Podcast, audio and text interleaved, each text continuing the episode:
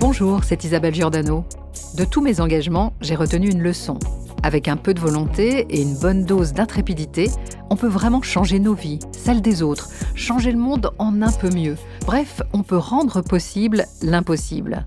Parce que la philanthropie est l'une des clés pour de meilleurs lendemains, nous avons voulu, dans ce podcast, vous présenter les intrépides, ceux qui se mettent au service des autres. Dans cet épisode, nous avons rendez-vous avec un duo bien décidé à rendre le jazz vraiment accessible. Voici Anne Passeo et Dan Teffer.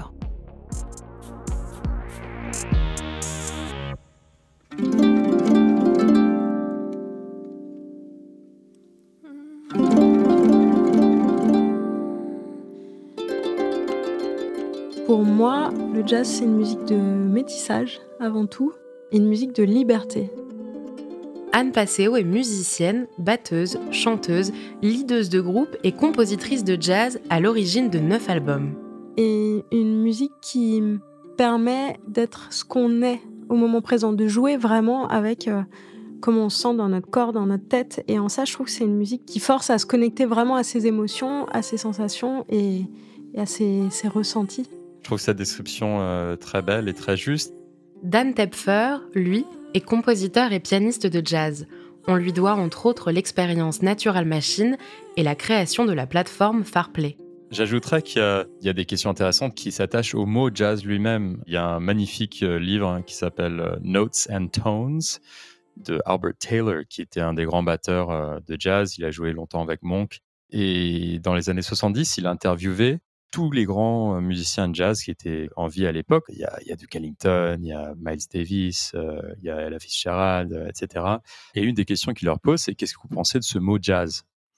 Et les réponses sont fascinantes parce qu'en fait, ce mot jazz, c'est un mot assez dérogatoire qui en fait privilégie l'association entre cette musique et le bordel, donc qui a à voir avec le, sexe, la saleté, les choses comme ça. Beaucoup de ces musiciens, ces grands musiciens de jazz qui, ont fait cette musique, on n'aime pas ce mot parce que d'abord c'est un mot qui a été attaché à cette musique par des critiques euh, en général blancs. Et ensuite, euh, c'est un mot qui dévalorise cette musique. Et évidemment, euh, Duke Ellington, par exemple, il adorait dire il n'y a que deux types de musique, la bonne musique et l'autre type de musique. Il y a un club à Paris qui s'appelle La Gare où en fait les gens, le public, c'est vraiment des, jeunes quoi, et ils viennent, ils savent pas ce qu'ils vont voir. Et je me souviens euh, une fois de, jouer là-bas et qu'il y ait quelqu'un qui vient me voir qui me dit mais qu'est-ce que tu fais comme musique? Et je lui dis euh, c'est dans la case jazz. Et la personne me dit ah bon mais euh, ça c'est du jazz, mais moi j'aime pas le jazz normalement et ça j'aime donc comment on fait? Et donc en fait je pense que la porte d'entrée en fait c'est les conseils des autres, se retrouver à des concerts qui nous touchent. Et je pense qu'il faut arrêter de se poser trop de questions on a un vrai souci à mettre la musique dans des cases. On écoute les Pink Floyd, euh, on le met dans une case, mais en fait, c'est bien plus que ça. On écoute euh, Miles Davis, c'est bien plus que ça. Enfin, faut peut-être avoir des amis, vu qu'il n'y a plus de disquaires, ou de la famille, des gens qui donnent des bons conseils et qui connaissent bien la personne en face et qui. Et puis ça affûte l'oreille au fur et à mesure. Pas affûter dans le sens élitiste, mais affûter sur ce qu'on aime, ce qui nous plaît. Je pense que la solution, ce serait de suivre, si on n'a pas d'amis euh, qui est branché jazz, s'il n'y a plus de disquaire, la solution, c'est de trouver par exemple euh, un artiste euh, sur le net qui recommande des trucs ou un journaliste. Il, y a, plein de listes de journalistes qui disent voilà, si vous n'avez jamais, jamais écouté le jazz, commencez par ça. par exemple, Kind of Blue. Il n'y a personne au monde, je pense, qui écouterait Kind of Blue et qui dirait ça, c'est élitiste. C'est une magnifique musique qui parle quasiment à tout le monde. Il se trouve qu'aux États-Unis, et aussi dans, pas mal de, parties d'Europe, le mot jazz a acquéri cette aura d'élitisme. Mais ça, c'est vraiment purement culturel. Ça a à voir avec, je pense que ça a à voir surtout avec l'émergence du free jazz dans les années 70-80, qui était adoubé par les critiques comme le truc sophistiqué qu'il fallait écouter. Et cette musique-là peut être très difficile d'abord. Mais en fait, si vous écoutez la musique vraiment fondamentale du jazz, vous écoutez par exemple Nat King Cole, il est impossible de décrire ça comme, comme élitiste. Et comme le disait Anne, il suffit de commencer par les bonnes choses et ensuite de suivre euh, son propre chemin. Je me rends compte que le public est très très varié. Il y a vraiment de tout. J'ai vu des jeunes enfants, des jeunes ados, des jeunes adultes, des adolescents. Et certains morceaux, je me dis, oulala, là là, euh, les plus vieux, là, ça va leur faire bizarre, mais en fait, ils sont à fond. Et d'autres morceaux où je me dis, tiens, les plus jeunes, peut-être ça va être moins leur, euh, leur truc. Et, et en fait, ça leur parle aussi. Et ça, c'est quelque chose qui me plaît, ce côté un peu universel euh, qui dépasse un peu les, générations. Mais c'est vrai que je me souviens plus jeune, euh, et peut-être quand je jouais des, choses plus classiques, il y avait beaucoup de personnes d'un certain âge. Je crois que c'est aussi la, musique que je fais aujourd'hui qui draine un, public qui est varié, quoi. Il y, a un peu de tout.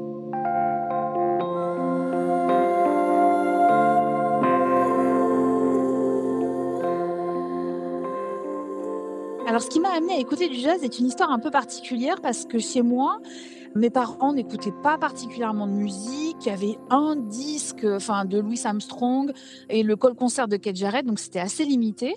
Eva Rock est journaliste radio et télé. Elle collabore pour Jazz Magazine. Quand j'ai débuté ma carrière de journaliste à la fin des années 90, je travaillais à l'époque pour euh, le journal de la presse quotidienne, en l'occurrence Nice Matin. Et en fait, mes chefs m'ont m'ont envoyé traiter euh, le festival de jazz, un des, plus connus en Europe et je ne connaissais absolument rien au jazz. Donc ça a été au départ une catastrophe parce que je me suis dit mais c'est pas possible, je peux pas faire un compte rendu d'une musique que je ne connais absolument pas. Et la seule solution que j'ai trouvée, c'était d'écrire avec mes tripes et avec mes émotions parce que je me suis rendu compte que bah, cette musique me touchait infiniment. Et à ce moment-là, dans ce festival, eh bien, j'ai eu la chance de côtoyer des confrères parisiens, des érudits qui m'ont parlé de leur passion, qui m'ont transmis aussi une partie de leur savoir.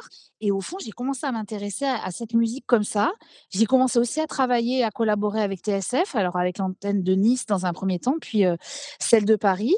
Et c'est comme ça que j'ai commencé à graviter un peu dans cet univers-là et à me passionner pour cette musique. Je crois que j'aime dans le jazz à la fois la liberté et l'éclectisme que offre cette musique.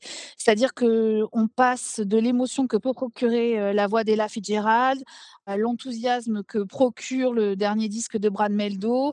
On peut danser sur un air de swing ou sur un air de bossa nova et découvrir sans cesse de nouveaux artistes. Je trouve que c'est une musique qui est ultra vivante, c'est un bouillonnement perpétuel. Et puis j'aime aussi l'écoute qu'elle exige en fait, mais je dis exiger au sens positif du terme, c'est-à-dire que j'apprécie énormément la façon dont les musiciens s'écoutent quand ils jouent ensemble et on le sent bien dans les, dans les moments d'improvisation. Et je trouve que ça pousse aussi l'auditeur à écouter avec bienveillance et avec une plus grande tolérance aussi cette musique. Ça m'a offert aussi une sensibilité au son que je n'avais pas avant d'écouter euh, énormément de jazz.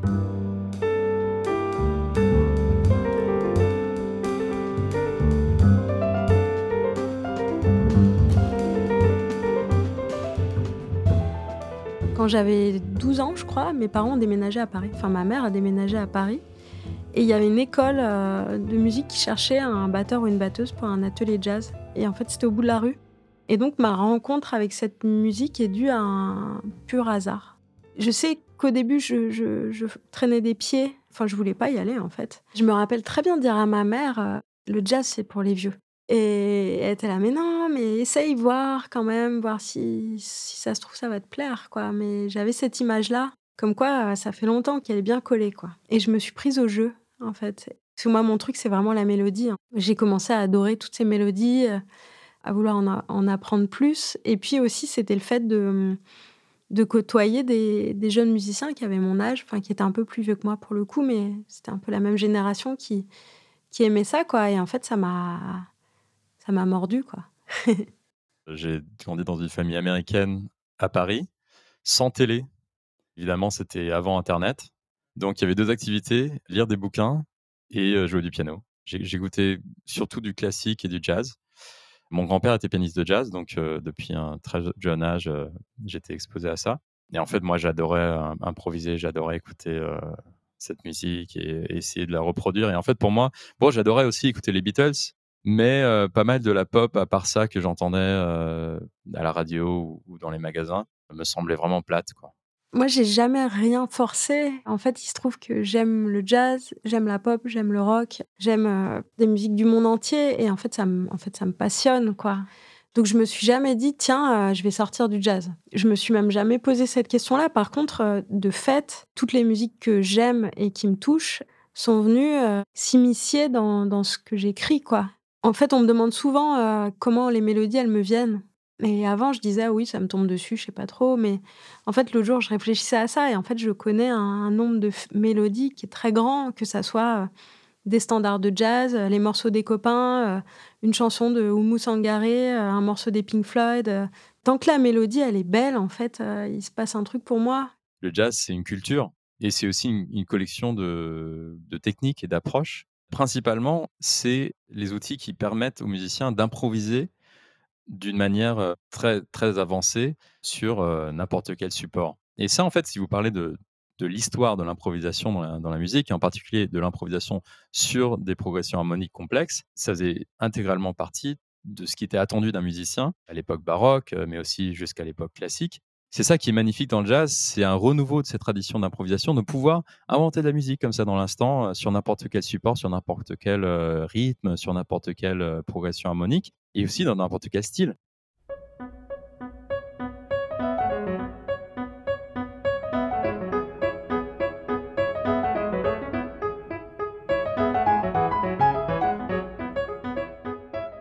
Il y a eu deux vagues, je dirais, euh, dans le jazz. Pianiste, compositeur, producteur, journaliste et écrivain, Laurent de Wild a signé le livre Les Fous du son en 2016 chez Grasset.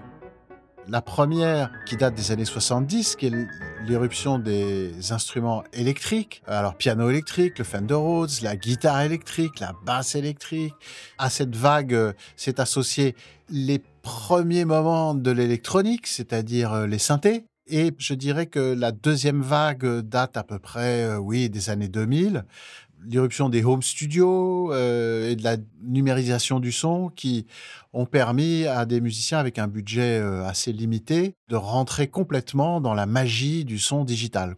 Le jazz a subi ces deux vagues de choc. D'abord dans les années 70, une des premières illustrations qui vient à l'esprit, c'est le, le Miles Davis totalement acoustique euh, avec son quintet, son quintet ébouriffé avec Wayne Shorter, Ron Carter, Herbie Hancock et Tony Williams, qui joue vraiment de la musique très très acoustique et puis qui bascule euh, dans l'électrique euh, avec cet album magnifique que j'adore qui s'appelle Bitches Brew et qui après va beaucoup plus loin jusqu'à une approche beaucoup plus produite et plus électronique dans le courant des années 90 l'électrique et l'électronique sont tout simplement des outils au service des musiciens qui s'en servent et qui s'en servent très bien. Et je ne pense pas qu'il y ait un avant ni un après dans le jazz, ou plutôt il y en a eu beaucoup. Il vit de nombreuses révolutions et à mon avis avec beaucoup de, beaucoup de succès et d'intérêt. Ce qui est bien, c'est que les, générations ne, s'annulent pas les unes euh, par rapport aux autres, elles se superposent l'improvisation, justement,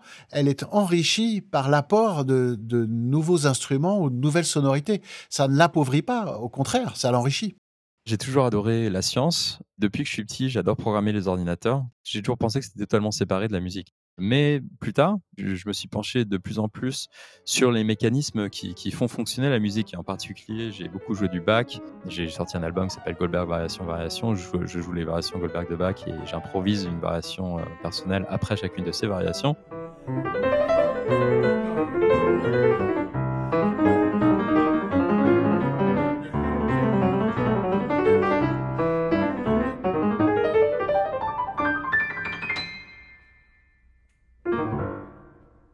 Et je, m'apprête à sortir un nouvel album qui s'appelle Invention, Réinvention. Et plus je me suis pensé sur Bach, et plus je, me, suis rendu compte qu'il y avait une énorme partie algorithmique dans la musique de Bach. Et non seulement dans la musique de Bach, mais dans la musique de, tous mes, musiciens préférés. Et aussi, il y a l'autre moitié qui est déterminée par euh, de l'intuition, par de l'émotion, par le mystère. Et c'est ça la magie d'un compositeur comme Bach, c'est l'encontre de ces deux mondes. Dès que j'ai réalisé cette partie algorithmique de la musique, je me suis dit, mais qu'est-ce qui se passerait si je programmais ça, si je demandais à mon ordinateur, de réaliser justement cette partie algorithmique? Est-ce que ça me rendrait encore plus libre euh, de, créer, de suivre euh, mon intuition? Et c'est effectivement euh, ce que j'ai trouvé avec Natural Machines, où j'ai programmé des algorithmes qui improvisent avec moi en temps réel, qui génèrent aussi des graphismes. Je suis très impressionnée par bah, tout le travail que Dan développe autour de ces machines. C'est vrai que moi, j'avoue que je, les ordinateurs, c'est compliqué, quoi. pour moi, ça reste un outil, par exemple, pour composer. Euh. Ce que je trouve très beau, en fait, euh, c'est qu'il y a plein d'identités, en fait, dans cette musique. Euh. Et ce qui est rigolo, enfin, je trouve ça génial qu'on soit en, interview avec Dan aussi, parce que d'un côté, on est très différents, mais d'un autre côté, on a joué ensemble à un moment et j'avais l'impression qu'on se comprenait très très bien. Et pourtant, on n'a on pas les mêmes, le même background, les mêmes je pense que Dan, il a ce côté euh, et à la fois littéraire et mathématique. Moi, je suis pas du tout, enfin scientifique et à la fois littéraire et scientifique. Moi, je suis vraiment 100% littéraire. Et pourtant, il y, a des, il y a des zones d'échange. Et en fait, c'est ça qui me plaît aussi avec cette musique, c'est qu'on est, on est capable de parler avec n'importe qui et trouver des terrains. Après, c'était sur la musique de Dan. Et ce qui, On a ce qui joué me faisait rire, c'est qui. Ah oui, c'est vrai qu'on a joué Ouais, la ouais, musique. on a fait les deux. Ouais, c'était Effectivement. super. Mais c'est la tienne qui m'est restée parce que, en fait, ce qui est, ce qui est marrant, c'est que hum, un des vrais talents aussi, c'est d'arriver à rendre simple des choses compliquées. Et il y a certains musiciens de jazz, dont Dan, en fait, qui arrivent à faire chanter. En fait, pour moi, il faut que ça chante tout le temps. Et quand c'est compliqué pour être compliqué, en fait, je m'ennuie euh, profondément. Mais c'est trouver les bonnes notes, en fait, qui vont trouver le bon chemin, qui vont faire que la mélodie, elle va, elle va briller, quoi. Et je voulais réagir sur un truc qu'Anne avait dit, c'était euh, Anne se décrit comme, euh, elle dit qu'elle n'est pas mateuse, tout ça. Mais en même temps, un des grands plaisirs de, de jouer avec Anne, c'est que je pouvais lui, lui donner n'importe quelle métrique, n'importe quel système rythmique bien complexe, et elle était totalement dessus. Et pour moi, ça, c'est des maths, mais c'est des maths du cœur, quoi. C'est aussi une, une des choses qui, qui me fascine dans cette interaction entre justement la part algorithmique et la part euh, émotionnelle, on va dire, euh, de la musique ou, de la vie, c'est qu'on peut être algorithmique même sans le savoir ou même sans que ce soit vraiment explicite, parce qu'en en fait, il y a plein d'algorithmes euh, à l'intérieur de nous, il y a des algorithmes dans notre cœur. Avec Dan, on a, on a quand même joué pas mal à une époque et on apprend les uns des autres. Et j'ai l'impression que hum, ça éveille, en fait. On s'éveille les uns les autres à, à d'autres formes de, sensibilité. Là, pour le coup, bah, moi, avec Dan, c'était ce qui était drôle, c'est qu'il il voulait jamais répéter. Donc, il on arrivait euh, à la balance et il nous sortait des, des morceaux avec des mesures pas possibles, des trucs en ce qu'on appelle les mesures impaires. Donc, c'est pas 4, c'est 5 ou 7 ou 11. Ou... Et avec des changements. Et en fait, je regardais à la partition et je, je me disais, waouh, comment je vais faire ça? Et puis après, il y a la magie du concert, quoi, où en fait, euh, en fait c'est ça, c'est le cœur qui parle. Je pense que hum, j'ai appris à me faire confiance, en fait, à me dire euh, ça va, ça va rouler, à jouer ensemble. Parce que je sais qu'avant chaque concert, j'étais là, oh là là, comment je vais faire ça?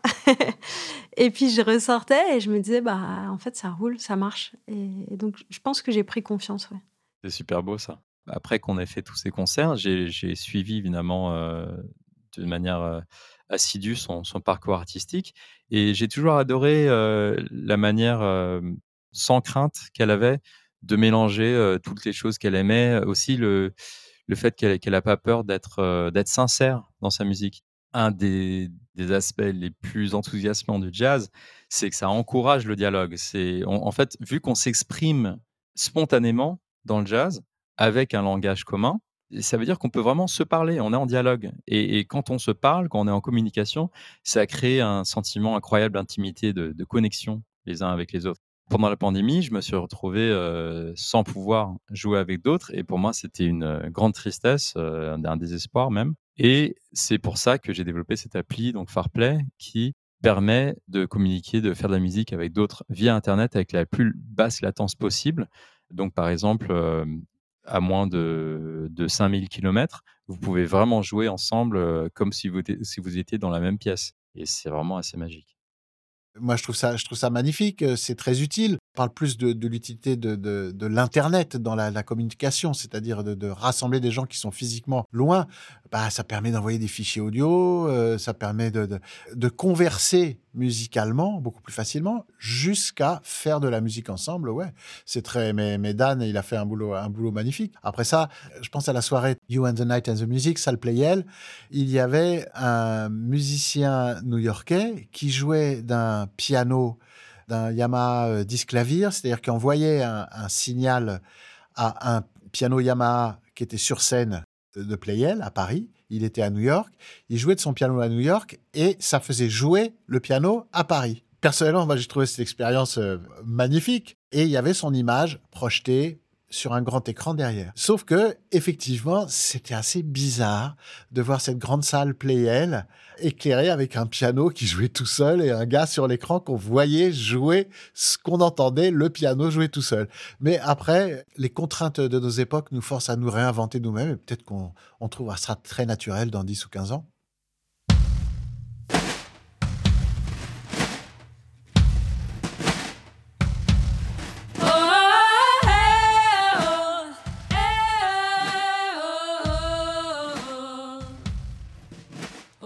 J'étais au conservatoire, donc je suis rentrée au Conservatoire national supérieur de musique de Paris en tant que batteuse. On était trois femmes sur 100 euh, élèves et c'était super dur. Toutes les femmes instrumentistes que je connais sont aussi leaders dans le jazz. Je pense que c'est plus difficile de manière générale pour une femme d'avoir confiance en elle. Et je sais que moi, dans plein de situations, en fait, je me dis, tiens, si j'étais un mec, comment je réagirais? Typiquement, on me commande euh, une pièce, un, sextet euh, baroque de chanteur. Et la première chose qui va me venir à l'idée, c'est je suis pas capable, j'ai jamais fait ça, je sais pas faire. Et donc là, je, pense à, aux copains musiciens, mec, et je me dis comment ils réagiraient eux? Et là, ça me refait penser à d'autres histoires par le passé. Je me dis ah mais non, mais eux, ils se posent pas la question, ils y vont. Et donc je l'ai fait et ça s'est très bien passé. Mais euh, je pense qu'il y a une différence quand même assez fondamentale à cet endroit-là, l'endroit de la confiance. Après, euh, oui, c'est une musique qui historiquement a été faite beaucoup par les hommes. Même, en fait, il y a eu des femmes.